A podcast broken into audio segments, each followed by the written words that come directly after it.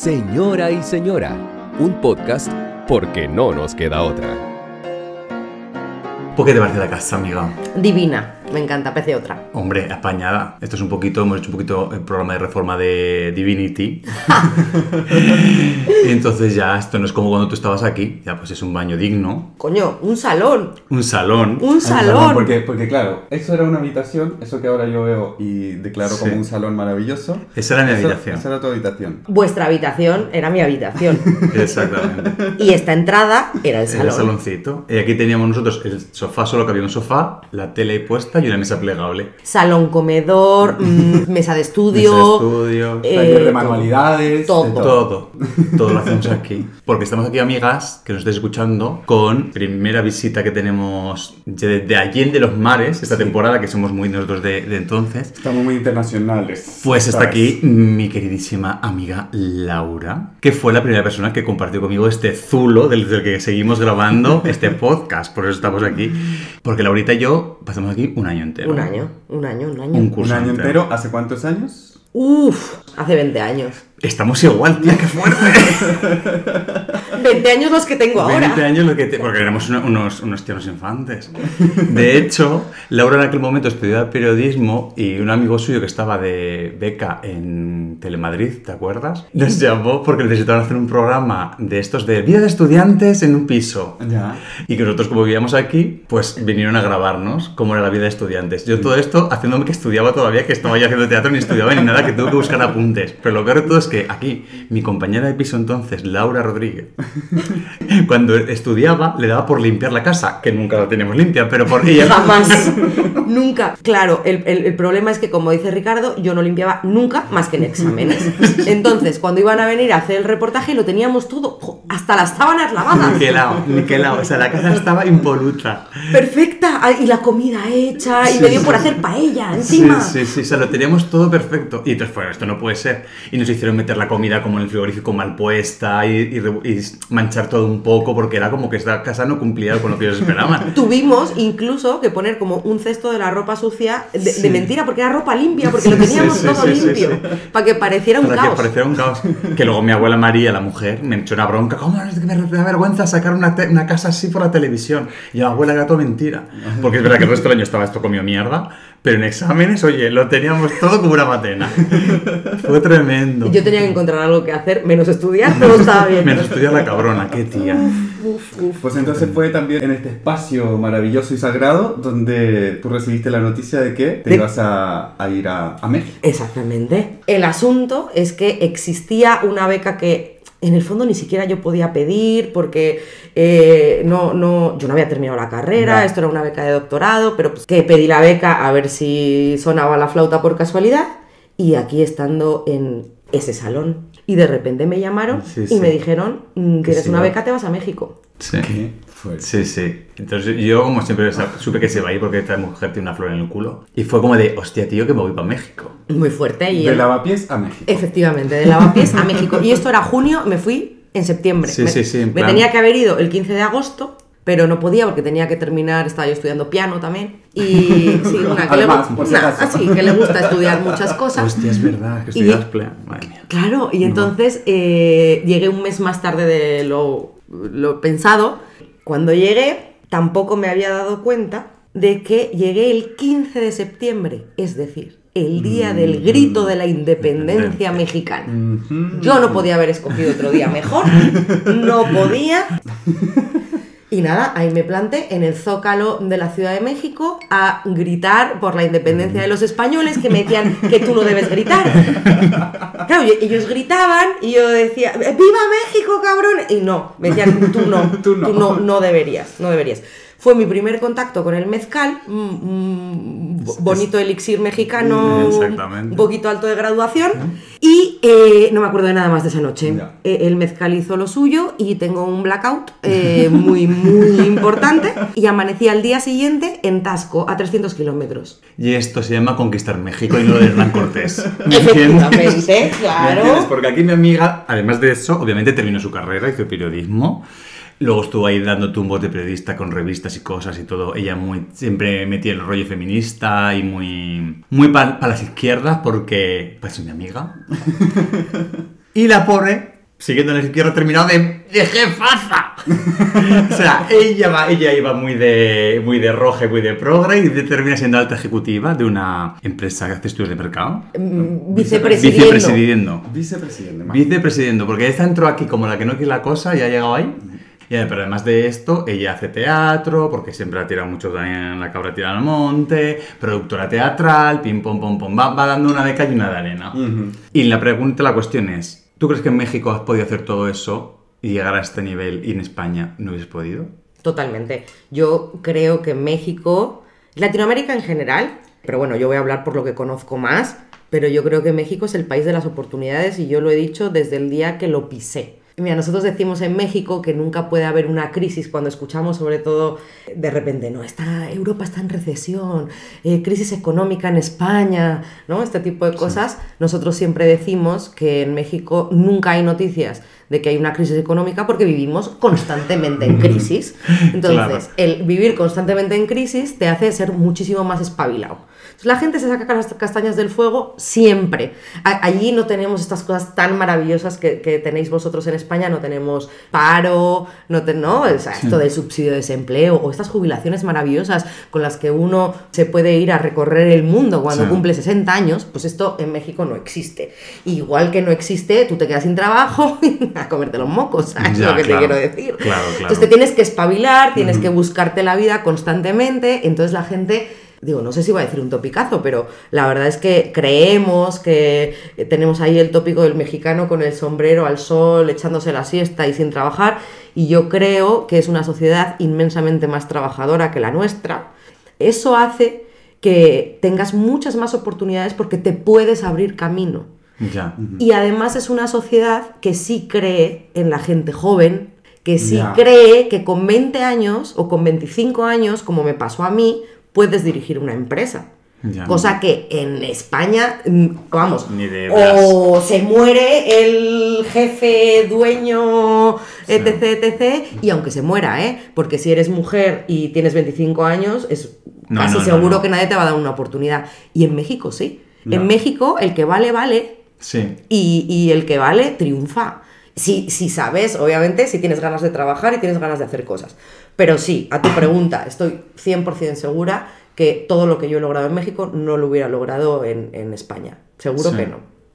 Cuando he hablado con, con amigos chilenos, esto como que la cosa esta que tú dices de la, cuando se ríen de nuestras crisis, igual que se ríen de nuestra inseguridad ciudadana, ¿sabes?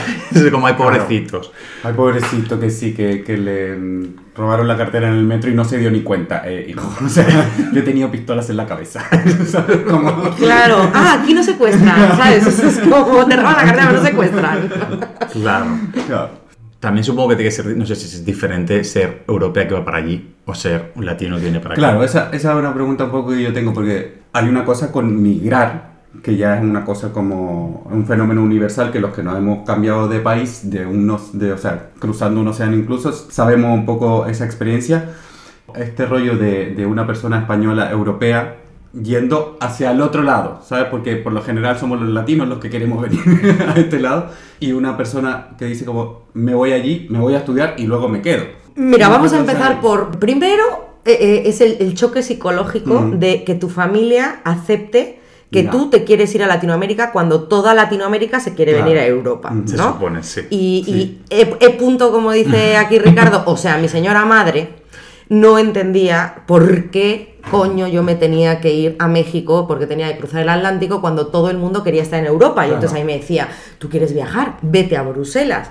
Y yo le decía, hombre, mamá, me he especializado en comunicación para América Latina. Es raro que me vaya a Bruselas, ¿no? Digamos que yo tenía que estar del otro lado del océano. Eso por un lado.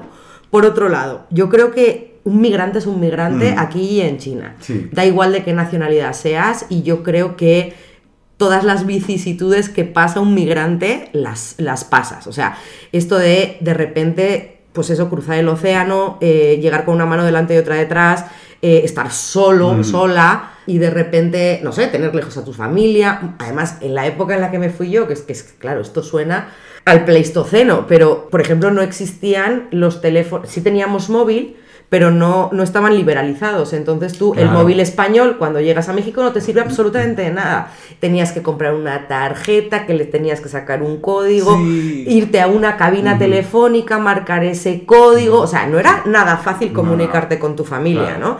Entonces, todo eso que, que sucede y el, y me van a dar la visa, no me van a dar la visa, estoy ilegal, ¿no?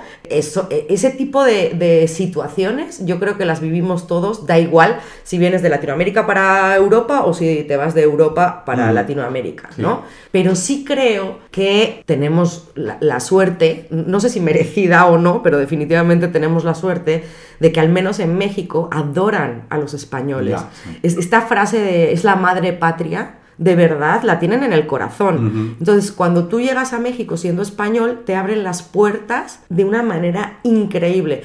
Claro que, por supuesto, siempre tienes aquel que te dice, yo no sé por qué estás aquí, porque eh, todos los que conquistaron eh, América como tú nos vinieron a joder, y yo siempre les decía, pues es que mis antepasados no salieron de Soria. ¿Sabes? A lo mejor los que te conquistaron sí son tus antepasados. Los míos, mira que yo hice el árbol genealógico y no salieron de Soria. Ni tengo un tío que se fue a hacer las Américas, Claro. ni nada. Así que de yo, mi soy la, yo soy la que ha llegado más lejos, digamos. Exactamente, la primera que ha salido. Entonces yo les decía, yo, mi familia no te ha conquistado, Ya. ¿no? Esto, esto siempre, siempre llegaba a pasar y más. Yo que me fui a estudiar a la UNAM, me fui a estudiar encima a, a la Facultad de Filosofía y Letras, que era la más politizada, y me fui a estudiar estudios latinoamericanos. Entonces una europea aquí de latinoamericanista era un poquito raro. Pero el resto de la sociedad, el resto de la población, es esa sensación de madre patria, los hermanos españoles, somos un referente para ellos en muchísimas cosas. La gente se sienta a ver el telediario de la primera cadena de televisión española a las 3 de la tarde como cualquier madrileño de pro, ¿sabes? Sí. Entonces eh, te abren mucho más las puertas. ¿no? Por ejemplo, a la hora de trabajar. Pasas por todos los problemas de no tener la visa de trabajo. Todo lo que yo tuve que estudiar para estar legal en México los primeros años se queda para mí. Pues en México, si tienes la suerte de que algún empleador eh, quiera tramitar todos los papeles y los permisos migratorios para poder tener a un extranjero trabajando en sus filas, lo puedes hacer, pero si vienes como turista. Como turista. Ahora, a mí lo que me pasó es que a mí me contrataron en todos los sitios porque trabajo jamás me faltó, pero nunca me quisieron hacer los papeles de migración. Pero ojo, que es que yo llegué a trabajar en la Secretaría de Cultura del Distrito Federal, más oficial aquello, gubernamental, pues no me quisieron hacer los papeles Sin de papeles. migración. Entonces, y así estuve, pues casi tres años, eh, renovando y renovando y renovando y renovando y renovando la visa de estudiante, hasta que alguien me explicó, un poquito tarde, que si me hacía turista, eh, si me podían hacer el... Sí, ¿no? sí, sí, sí. Pero es que pero esto es tremendo. O sea, el mundo migración, eh, en ese sentido, a nivel burocrático, es un desastre siempre. O sea, Que siempre, y yo creo que va a ser en, en todos los sitios. O sea, yo sé que la realidad para los migrantes que van a Chile también viven una cantidad de cosas burocráticas y este tipo de cosas que al final hay información que unos saben pero otros no saben. Aquí también a, a- mí siempre me pasó que siempre sentía que dependía del funcionario que me tocara ese día cómo me iban a ir los papeles. Sí. Y yo- si yo iba a tener una visita extranjería exitosa o no, dependía de si esa persona se levantó con el pie derecho o con el pie izquierdo. Sí. Porque habían algunos que te facilitaban o te faltaba un papel, pero te decían claramente, mira, ve a esta oficina, pide este papel, o te lo apuntaban y era como "Mar- maravilloso, o sea, este es un ángel caído del cielo. Y habían otros que te decían, no. Y, Y esa era toda su respuesta. Y ya no. está. Después de que tú esperaste tres meses por una cita, su respuesta era no y, y ahí te quedabas. Bueno, porque queridas amigas, vamos a dar una noticia que aquí no sé si los que no nos seguís en las redes, mal hecho, no sabéis, pero eh, Javier ya tiene su nacionalidad española. Ya soy español. ¿Ah, Ya es sí? oficialmente español con DNI y pasaporte español. Sí. Sí. Siento que algo ha cambiado en mí. No, pero bueno. Tener DNI, ojo, Pero eh. es que estos, estos son cosas de privilegio que, que no nos damos cuenta. No, claro. Y vosotros dos, precisamente, porque tenéis un buen passing latinoamericano y, la, y europeo. Quiero Sí, decir, como porque que- Laura, Laura con morena, ojos marrones, pelo largo y tal, en un momento dado puede pasar por mexicana total y tú pasas por el europeo porque... Sí, yo puedo. Entonces de repente... Puedo, yo puedo. porque es una muchos- bonita manera de decirnos que somos muy guapos. Guapos, gracias Sí, Ricardo. Es totalmente, pero, pero porque... Camaleónicos. Hay una cosa que yo nunca, no me había planteado nunca, y cuando conocí a Javi eh, y estuve en este, este impasse de papeles y de cosas, Ah. del tema de ir por la calle con la cosa de, Dios mío, no tengo papeles, no soy legal. Por Dios, que no me paren, que no me paren, que no me Claro, paren. yo ahora quiero que me pare la policía para mostrar mi DNI. ¿Cómo iba el otro eh, por el aeropuerto? Enseñando el pasaporte. enseñando el pasaporte como- enseñando el pasaporte como una loca, la otra. Tiene que ser una movida que un papel, porque al final es un papel, sea tan importante. Ya. Y, cambia tanto. Exacto, y que, eh, co- coño, no te está cambiando tu identidad, pero sí te está cambiando tu estatus migratorio. Y tu estatus migratorio para los que somos migrantes es fundamental. Y un poco lo que, lo que decía Javi, por ejemplo, estoy segura de que muchos eh, latinos que hayan emigrado a, a España, y a lo mejor a ti te pasó, no lo sé, bueno, como dice Ricardo, tú es verdad que pareces muy europeo, pero muchos sufren racismo, ¿no? Y, y- y se los hacen pasar muy mal. En el caso de los españoles, cuando vamos para allá, nu- nunca vamos a tener un tema de racismo, todo lo contrario, porque de hecho hay como cierta admiración, ¿no? Por, Sí. por el, el lado europeo, pero eh, te pasan otras cosas, como por ejemplo, en México asumen que si tú eres del otro lado del océano, sí o sí eres rico. Y, y te tienen que sacar el dinero como puedan. Yo tenía una visa de trabajo que tenía que, mm, eh, renovar todos los años. Vale. Vale. Entonces, eh, yo había entrado un 15 de septiembre. Entonces, yo la renovación siempre la tenía que empezar 15 días antes, o sea, el 1 de septiembre. Vale. Ese día yo tenía que empezar el proceso de renovación de mi visa de trabajo. Sí. Vale. Eh, yo metía mis papeles el 1 de septiembre y curiosamente, siempre que llegaba el 15 de septiembre, decían que estaban haciendo reconfiguración del archivo, del archivo del Instituto Nacional de Migración. O que iban a hacer obras. O que se habían extraviado los papeles. O que el sistema había colapsado. Sí. Y esto se prolongaba extrañamente hasta que llegaba diciembre y tú querías venirte a España a pasar navidades con tu familia, porque es muy roja, muy roja, pero yo, a mí que me traigan los Reyes Magos, ¿no? Y yo quería venir a pasar Nochebuena en mi casa. Bueno, pues llegaba diciembre y entonces recibías una llamadita o una cartita donde te decía, pues miren, es que el sistema mm, que estaba colapsado no lo hemos podido descolapsar. Entonces, usted tiene que sacar un permiso de entrada y de salida. ¿Y cómo se saca ese permiso de entrada y de salida?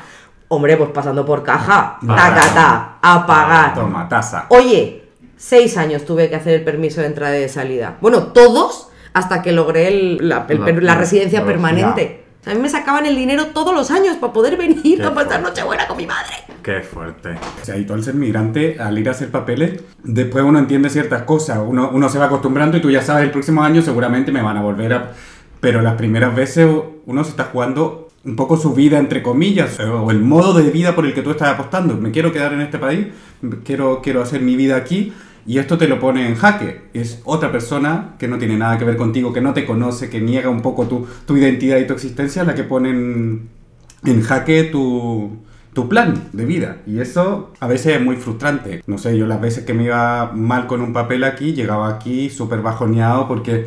Y porque además uno no entiende muy bien qué es lo que tiene que hacer, dónde tiene que ir, a quién llamar, qué hago. Y porque quedo- siempre te, siempre te falta un papel, además. Claro. Sí. Yo luego, por ejemplo, ap- aprendí cosas como no hay dinero mejor pagado que una abogada de migración.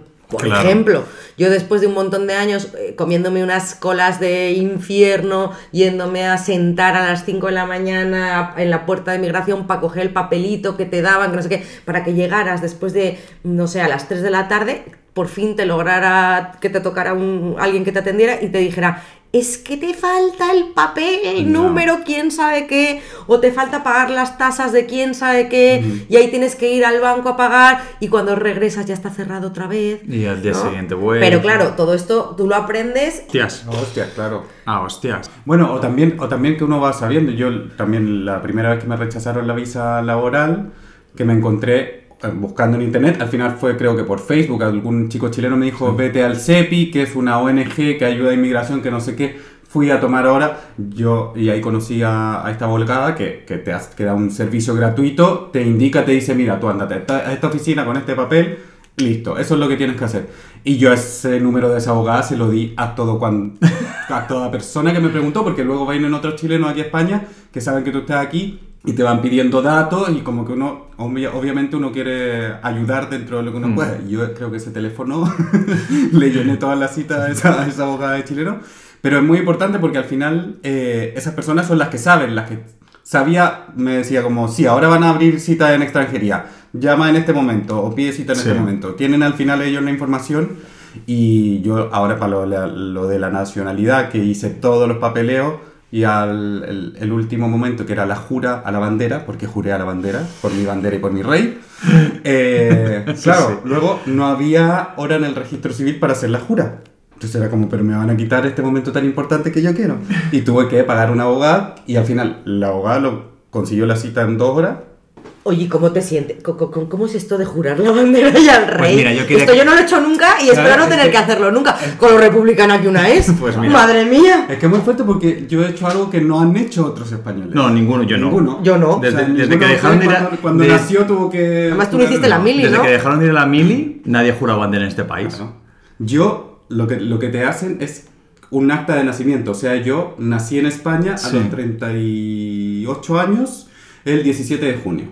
Es el- esa es mi fecha de nacimiento, por así decirlo aquí. Ese es el día que yo obtuve mi DNI. Sí, su documentación es la misma, el papel que rellenó Claro. es el mismo que cuando uno nace. Qué divertido. Entonces, a, a tú sí te puedes quitar unos cuantos años si quieres. Pero claro, tiene, al final no fui al registro civil a hacer esta jura, sino que fui a una notaría. Al final fui eh, ahí con la notaria que se llamaba Francisca Valenzuela. No, esa es la cantante. no, pero me acuerdo que era Valenzuela porque es uno de los apellidos de mi, de mi abuela. Y claro, entró la notaria a, un- a una sala como de reuniones, yo la estaba esperando. Y bueno, se sienta, pone la banderita española, así pequeñita, ahí. Explica qué es lo que vamos a firmar, todo el documento, me hace revisar todos los datos, que estén bien, que no sé qué, bla, bla, bla. Claro, ahí me dice lo de, entonces, juras por la bandera y por la constitución, creo que era. Sí, por la Sí. bandera y la constitución. Y yo le dije, sí. Y me dijo, sí, ¿qué? Sí, juro. Sí, juro. claro, tenía que decir sí, juro.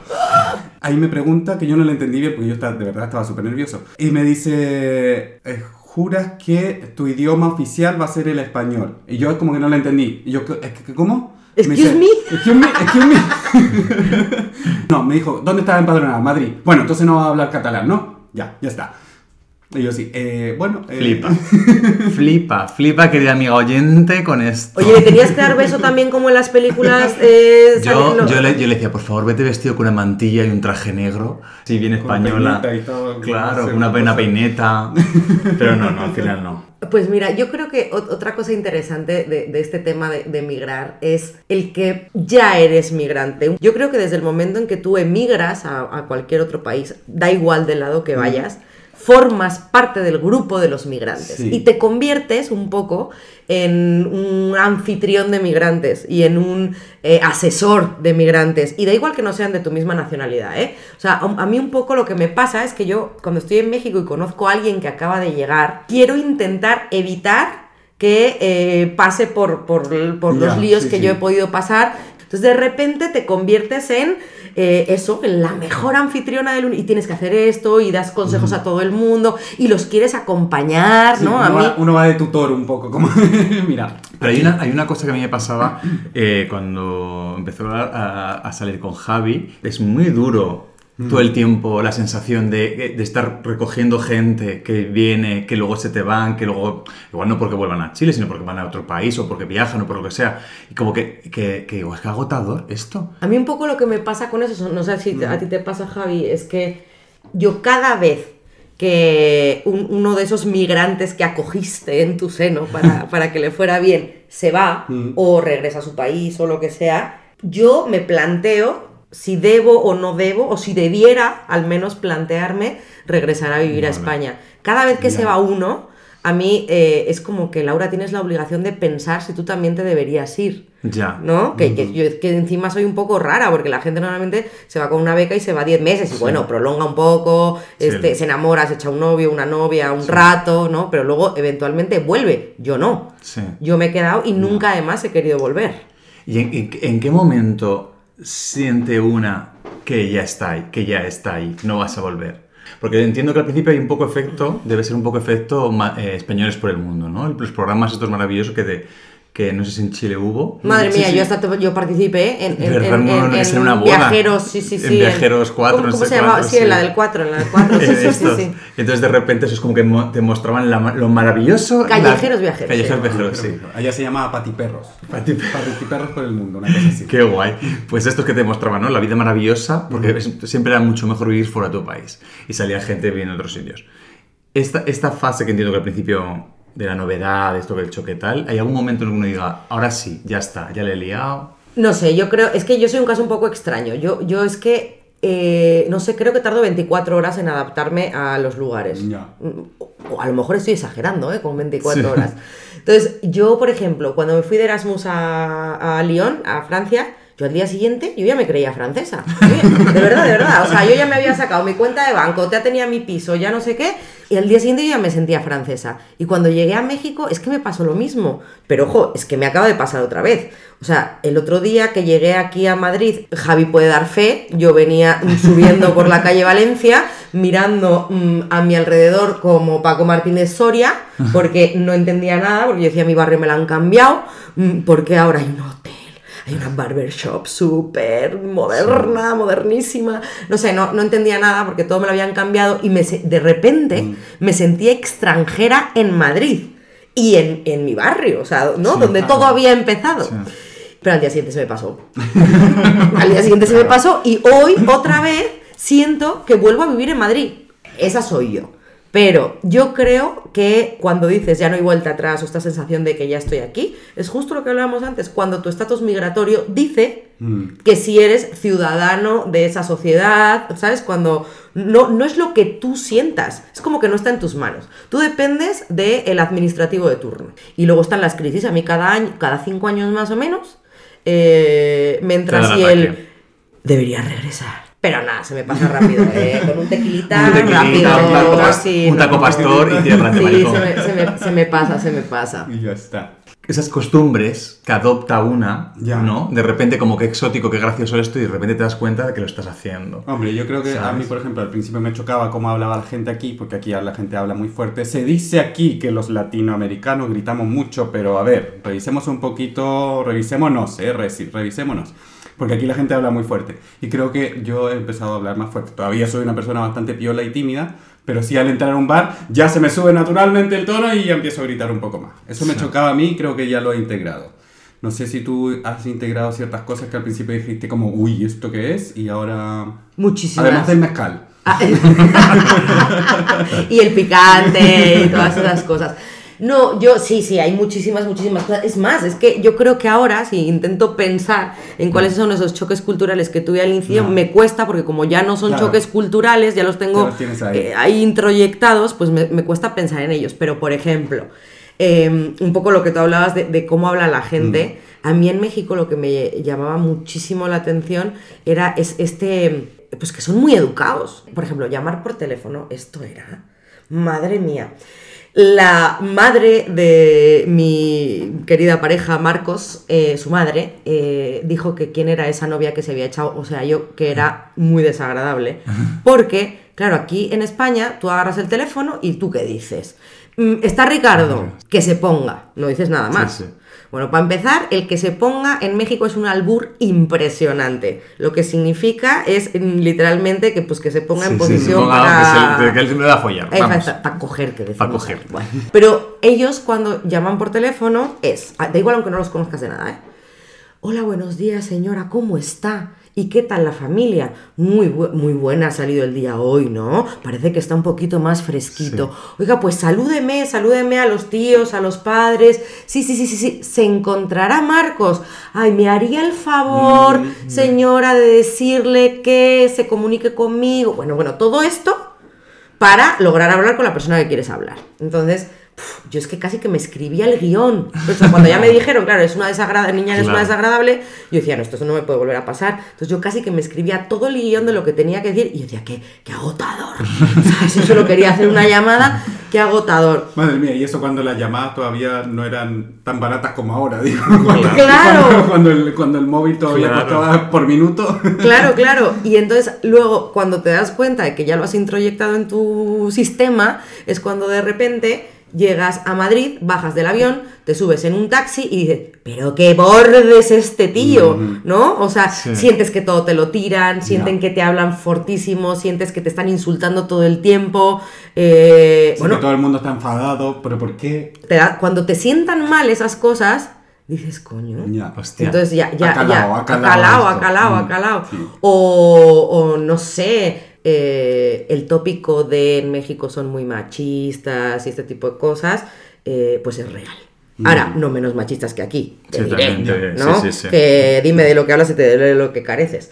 Pero, por ejemplo, en el transporte público, en, en el metro, en el metrobús, en, en los autobuses, hay una zona, unos vagones exclusivos para mujeres. ¿No? Los vi, los vi cuando estuve. sí. Y entonces, eh, eso, por ejemplo, te choca muchísimo. Y dices, ¿cómo? ¿Por qué? O sea, ¿por qué me tienen, tienen que segregar? Ya. ¿No? ¿Por qué? Ya. Y tú dices, pues yo no, porque yo soy la más moderna del lugar y yo no me quiero segregar y entonces me subo al vagón de todo. Una y no más, Santo Tomás. Claro, cuando sal- casi sales violada del vagón, dices, no, casi que ya entiendo por qué ocurrió el vagón de mujeres. Ayer me pasó aquí. Yo, el vagón de las mujeres siempre está, son los dos primeros vagones del, del Ya, convoy, del tren, ¿no? Entonces ayer bajé al metro y de repente yo me di cuenta que me puse al inicio de la vía esperando mis vagones de mujeres. Mm. Ya, ya. Y no, Sí, sí. ¿sabes? Entonces ese tipo de cosas son las que de repente dices... Pero bueno, a mí me pasa una cosa muy chistosa. Yo dicen en mi trabajo que yo me levanto muy mexicana y me acuesto muy española. yo cuando me despierto por la mañana con la luz del sol, soy Las su- mañanitas, súper suave, súper bonita, es Color, "Hola, flores". ¿cómo estás? Y hablo súper lindo, todo, ¿no? Y con un acento mexicano así bonito, bonito, la C se diluye, ¿no? Súper mexicana. Y según me voy cansando, como que el cerebro entra en piloto automático y entonces ya empiezo a hablar calagurritano. Sí. Y entonces ya mi equipo me empieza a decir, Laura, es que ya no te estamos entendiendo, a lo mejor ya, ya tenemos que terminar el día. y ya, soy muy española, entonces de repente a las 8 de la noche. Es que es fuerte cuando uno estás fuera y tomas perspectiva de cómo ven el resto de, de los Mm, países sí, el sí, tuyo, porque claro, obviamente todos nos enseñan que nuestro país es lo máximo. Y cuando de repente te pones o te pones en contraposición con otros, yo lo único, la única experiencia sí que tengo más fuerte, que fueron mis tres meses trabajando en Euro Disney, que fue la primera vez que yo me sentí totalmente eh, de segunda categoría por ser español.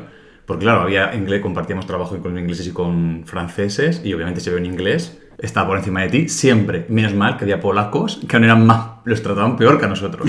Y nos pagaban un sueldo que, que creo que como 1.600 euros, una cosa así, que para nosotros era una maravilla, para los franceses era su salario mínimo, quiero decir, o sea, pero para no- entonces nosotros pensamos que éramos ricas en un país más rico que el tuyo, que obviamente era mentira, y te trataban como, como una mierda. Entonces, el estatus estaba ahí. Y O el- por la imagen que tienen en otros sitios Exactamente. de, de cómo es tu De cómo país. es tu país, de Claro, cómo te yo, lo tratan. Yo aquí, por ejemplo, siempre he sentido que de alguna manera Chile tiene esta imagen como Chile está súper bien dentro de Latinoamérica. Uy, no, no, pero uy, qué terrible esto de la revolución en Chile, porque Chile estaba tan bien, Chile está Sí. ordenado, en Chile no hay delincuencia. O sea, esas cosas que uno dice como... eh, algunas te encajan y otras no te encajan, pero nada, es Sí. como...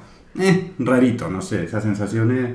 Pues yo he vivido las dos caras de la moneda, por ejemplo. A, a ti esto te va a sonar rarísimo, pero porque tú sí eres latino, pero por ejemplo, en, en- cuando yo iba, yo en los veranos Mm. me mandaban mis padres a eh, estudiar inglés a Inglaterra y a Irlanda, ¿no?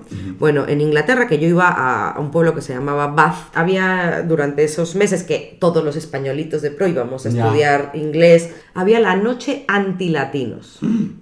La noche antilatinos no era los latinos, o sea, tú, Ya. de los latinos de Latinoamérica. No, no. La noche antilatinos eran los latinos de Europa. ¿Y quiénes son los latinos de Europa? Los españoles, los portugueses y los italianos. Y la noche antilatinos en lo que consistía es que en las estaciones del tren te apedreaban cuando llegabas por la noche, literalmente, o sea, cual, lapida, cual lapidación. Lo que pasa que entre todos los que estábamos ahí nos avisábamos y entonces de repente decía, oye, que hoy hay noche antilatinos, noche antilatinos, no sé qué, y entonces ya eh, quedabas con la familia donde te estaban quedando para que te fueran a buscar en coche y no tuvieras que pasar por la estación de tren para que no te pegara una piedra en la cabeza y te mataran, ¿no? Por ejemplo.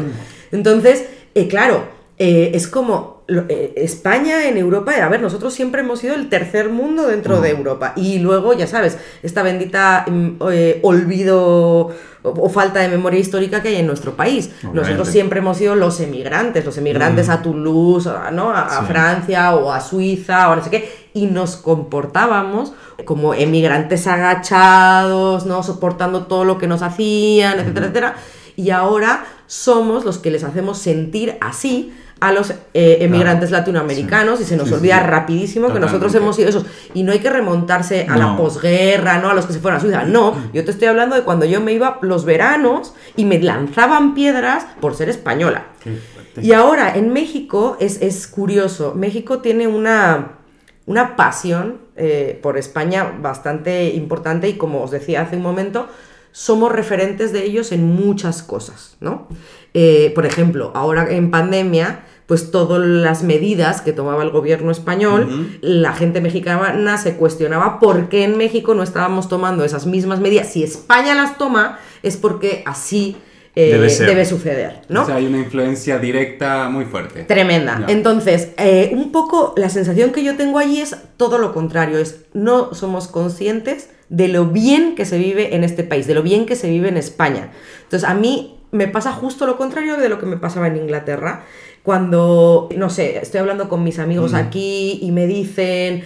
No sé, es que estoy hasta los cojones porque fíjate que me han dado cita en la seguridad social para que me opere tal cosa hasta dentro de tres meses. Es que es una vergüenza, es que no sé qué.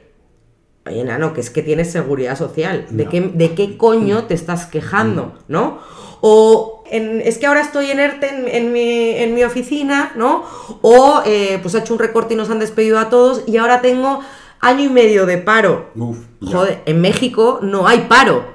Ya. O sea, tú te echan y te vas a la calle y pues mm, si se te da bien, pues ponte un puesto de quesadillas en la calle para que puedas comer todos los días, ¿no? Entonces es un poco esa sensación como... No, no digo que no tengamos derecho a quejarnos, Ujú, ojo, sí, sí, ¿no? Pero cuando lo ves a la distancia, dice... te como que las luchas de aquí a mí me parecen un poco absurdas. Es como, ¿de qué te estás quejando, Por- cabrón? porque, hay una, porque hay una cosa, de, un tema de privilegio que uno no es consciente de que lo tiene eh, hasta que no lo compara con, ¿no? Sí, con, con hasta que fuera. no ves otra realidad, O sea, ser, no- ser, ser eh, un hombre blanco europeo es un puto privilegio. Que no tomas perspectiva muchas veces, no nos damos cuenta de, de eso, del privilegio. Obviamente, claro que te puedes cagar en la seguridad social y debemos cagarnos porque tiene que ir mejor. Por favor, que saquen ya la plaza de mi hermana. Pero están, y hay ciertas cosas, y de hecho por las que hay que seguir luchando para que no vayan para atrás, maricones. Pero son privilegios, tía, que tenemos. Totalmente. Y una de las razones por las que yo siempre me quise ir a Latinoamérica, que era la pregunta que se hacía mi madre, hija mía, ¿por qué no a Bruselas? ¿Por qué no a Bruselas? Pues era justamente porque creo que ahí todavía hay cosas por las que verdaderamente luchar. Y reitero, no digo que aquí no nos podamos quejar para que estemos mejor y que lo que tengamos pues siga mejorando. Definitivamente Claro, hay que hacerlo obvio. y si estuviera aquí yo sería la primera que lo haría.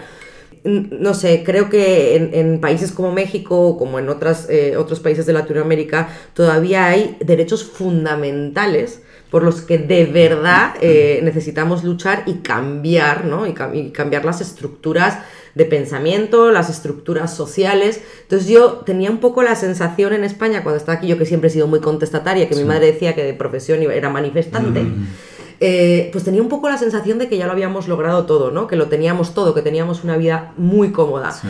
Y a mí vivir en México me da, para mí es un privilegio de todos los días intentar cambiar las cosas, de verdad, ¿no? O sea, de cosas que para mí son eh, claves y, y- y fundamentales. Y eso es lo que nos hace que puedas llegar más lejos en, en los trabajos, porque de- o sea, tienes que luchar todos los días. Siempre lo pienso, ¿eh? No somos conscientes en España de lo que tenemos.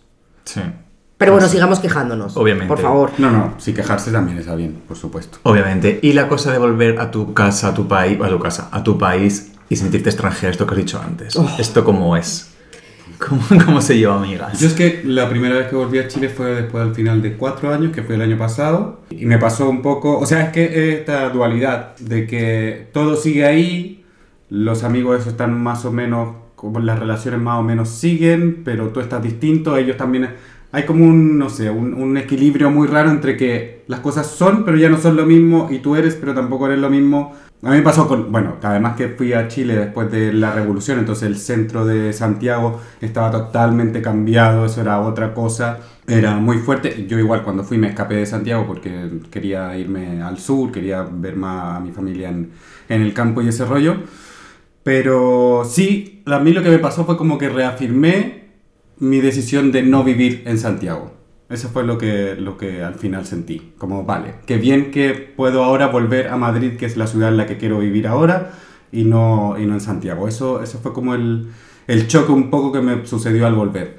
No sé qué te pasa a ti después de volver. Claro, lo tuyo son mucho más años. O Claro, sea, son 19 años, es muchísimo tiempo. Pues un poco lo que a mí me pasa, te sientes muy raro. Cuando tú te vas, tienes eh, esta ilusión o esta extra- extraña sensación de que siempre que vuelvas, tu vida va a seguir exactamente igual como la En dejas. el punto que le has dejado. Y eso obviamente no Claro. pasa, no sucede ni va a pasar nunca. Entonces, cuando vuelves, por ejemplo, a mí algo que me pasa constantemente es, no sé, por ejemplo, ya me he comprado el billete para venir y digo, voy a llegar a Madrid y voy a quedar con todos mis amigos y entonces voy a ir a tomarme unas cañas argumosa y entonces no, voy a hacer estas cosas y entonces de repente te das cuenta de que Ah, no, es que estos amigos ya no viven en Madrid. Ah, no, es que es que esa ce- cervecería Argumosa ya no existe, ¿no?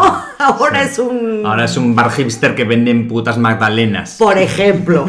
O eh, es que tus amigos, los que siguen viviendo ahí, pues eh, han evolucionado, tienen una vida, tienen hijos, ¿no?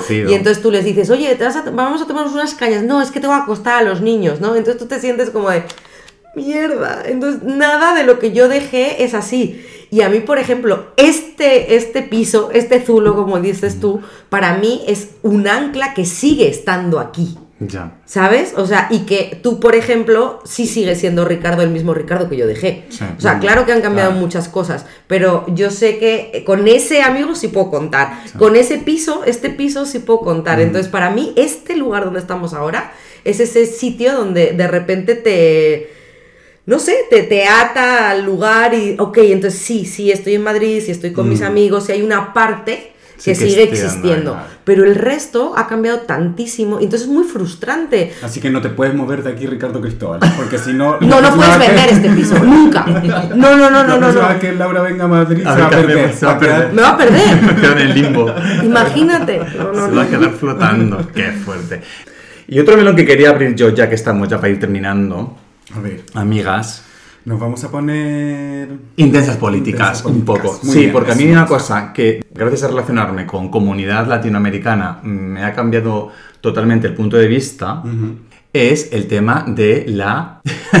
de lo que en España se llama el descubrimiento. Mm. Esto que justo estamos celebrando en estas fechas, la hispanidad. ¿Cómo esto se, vi- se vive o cómo esto se enseña, en el caso tú que has tenido educación chilena. Cómo se, se vive, se enseña allí, porque para nosotros esto era un tema de historia, de orgullo patrio, en el que te explicaban cómo llegamos, cómo mm, se conquistaron, pero tampoco en ningún momento a mí me explicaron las independencias, el grito mexicano, No, la independencia... O sea, todo esto no... Cuando se, se perdió el pastel, un poquito, Ahí a no contaban. total- totalmente nos, o sea, está Historia Universal, Historia de Chile. La Historia Universal está metido todo lo que es el descubrimiento de América, entendemos más o menos cuáles son los reinos, Historia de España la, la entendemos también, o sea, no me sé todos los reyes. Solo, No me lo sé solo me sé, solo me sé mi rey por el que acabo de jurar. ¿Cuál? Eh, Felipe, ¿Qué número? segundo, No. ¿no? Felipe II fue el de Madrid, el del Escorial. Felipe VI es este, el nuestro. Felipe VI. Me equivoqué de rey. me van a quitar la nacionalidad. Entonces, entonces no, no, no, no juraste por el rey que Que era. Juró por el que hizo el Escorial. Juré por el con, otro. con todo el coño. Pero bueno, algo de historia de España nos, no- nos enseñaban ahí en Chile, historia de Latinoamérica, por supuesto. O sea, todas las fechas de la independencia de los distintos países. Luego uno llega aquí a España y te das cuenta de que mm, aquí no tienen idea de qué es lo. No. de todas las subculturas que hay allí, además de América Latina, así como en grande, ¿sabes? Como. Ese- esa, esa es una diferencia súper clara entre los dos mundos. ¿Qué tanto sabemos unos de los otros? Una cosa así, ¿no? A ver, una cosa que es flipante, por muy leída que sea la gente y por muchas carreras y doctorados que tenga, a mí me siguen preguntando cuando... yo Igual que lo del acento, la pregunta obligada es, ¿y en México ahora qué es? ¿Invierno? Y yo, que es hemisferio norte, ¿sabes? Esto, esto a mí me pasa constantemente. Ya, ya, ya. No, no es invierno. Está, en el mismo hemisferio que tú, ¿de qué estás hablando? Eso o el hecho de decir que Sudamérica. Sí. No, señor, México está en Norteamérica, ¿sí sabes? Es impresionante el desconocimiento tan brutal que hay en general, eh, sobre todo de Latinoamérica. ¿eh? Yo creo que mucha conquista, mucha conquista, pero pues eso, eso, fueron a, a poner sus ideas y no a empaparse de las suyas o de lo que estaba ocurriendo Claro, allí, ¿no? Y creo, claro.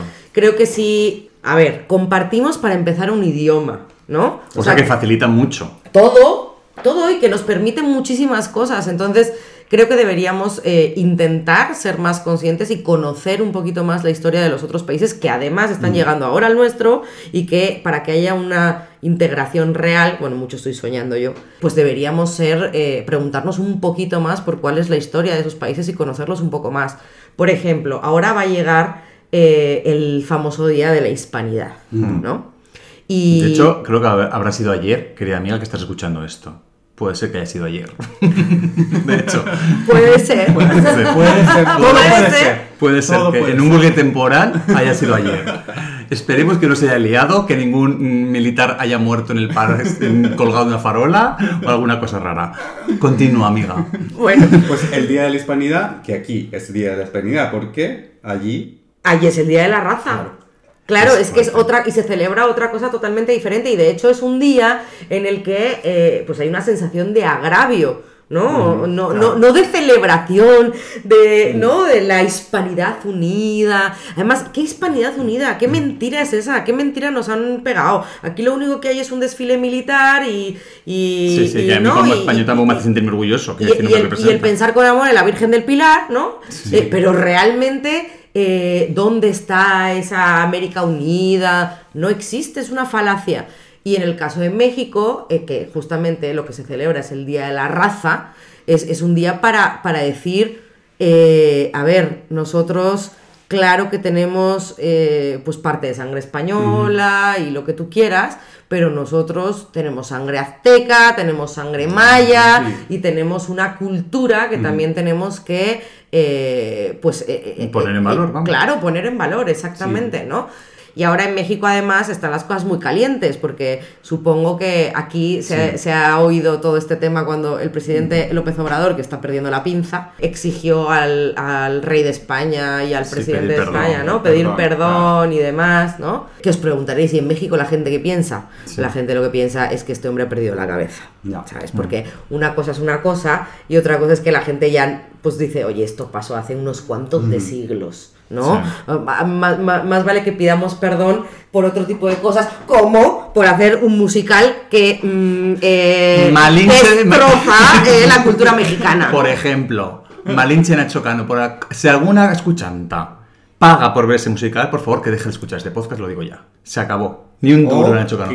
Le pague a este podcast lo que le ha pagado. a Exactamente, exactamente. Es más, pidamos a Nacho Cano que pida Que perdón, pida perdón por, ese eso. guion. Pero, Eso pero exactamente, no, sol- no ya, ya solo por la aberración teatral que es, sino por lo que, por lo que cuenta.